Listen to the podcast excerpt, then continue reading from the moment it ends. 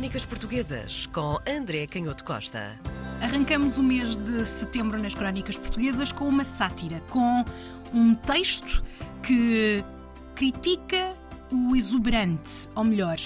a demonstração pública do luxo, não é? É exatamente isso, é uma excelente descrição, essa exuberância, porque estamos a falar de uma carta, carta que sem toda a eficácia escreveu Apolo, o maneta do Terreiro do Passo, a Hipólito do Rocio, ao qual dá conta da muita diversidade de divertimentos que, diz ele, se há de admirar na Praça do Terreiro do Passo e convida para que vá junto dele visitar a festa de todos. É, portanto, uma, uma carta que descreve uma exibição de divertimento e de luxo eh, à volta de uma tourada no Terreiro do Passo, quer do ponto de vista da própria corrida de touros, como de todas as figuras, aquilo que traziam vestido, a aristocracia da corte, às vezes o próprio rei, e mesmo as festas e o aparato que se construía, desde eh, construções mesmo feitas em madeira, com os camarotes para assistir, até carros alegóricos, com uh, referências mitológicas,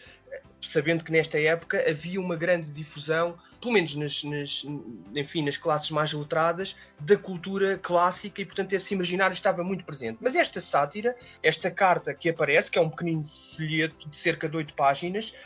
parte dessas, dessas tais descrições das touradas para fazer uma crítica precisamente a essa manifestação pública do luxo e até aos costumes que estavam associados, aos valores que estavam associados à tourada. A carta começa com a ideia de que a origem familiar do personagem é incerta, o que é muito engraçado que faz lembrar a vida e opiniões de Tristan Shandy e de Lawrence Stern, um grande clássico da literatura que vai ser publicado em Inglaterra poucos anos depois, portanto este folheto é de 1750 e a obra do, do Stern é de 1759, e portanto a carta começa com esta invocação da, da origem um bocado indistinta, meu pai, avô, tio ou o que quer que existe, o que quer que for, é no fundo a origem do personagem principal. Mas ele depois vai ao que interessa e começa por dizer que os camarotes que estão a ser construídos são refúgios de brejeiros, covil de ratos, estância de percevejos e sombra de lacais, o que era uma crítica nada meiga a quem iria assistir depois àquelas touradas.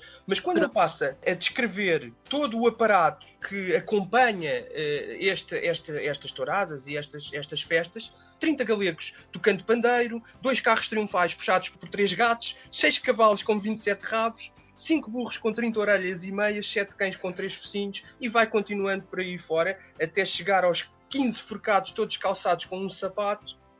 e às 20 costureiras a cozer com 3 agulhas e por último o gigante que traz uma cabeleira de 27 rabos, uma gravata de 24 pontas, calções com 9 pernas e uma caixa de tabaco com 50 tampas. O que era, claro, por um lado é uma denúncia irónica e subtil da irracionalidade de tudo isto e por outro lado dos próprios valores, como eu dizia, que estão associados às touradas. E, portanto, a personagem vai gozar um bocadinho com honra e vai dizer que no meio de toda esta confusão, deste aparato e do desfile do cortejo, se por acaso cairmos, ficaremos da mesma forma que nos estendermos, ao modo de quem tem sono, até que alguém os viesse levantar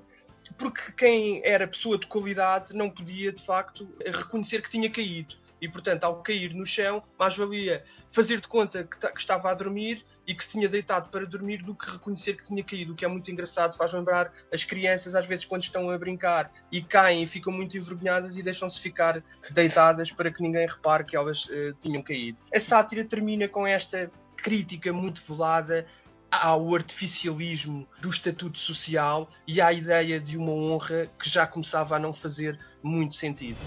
Crónicas Portuguesas com André Canhoto Costa.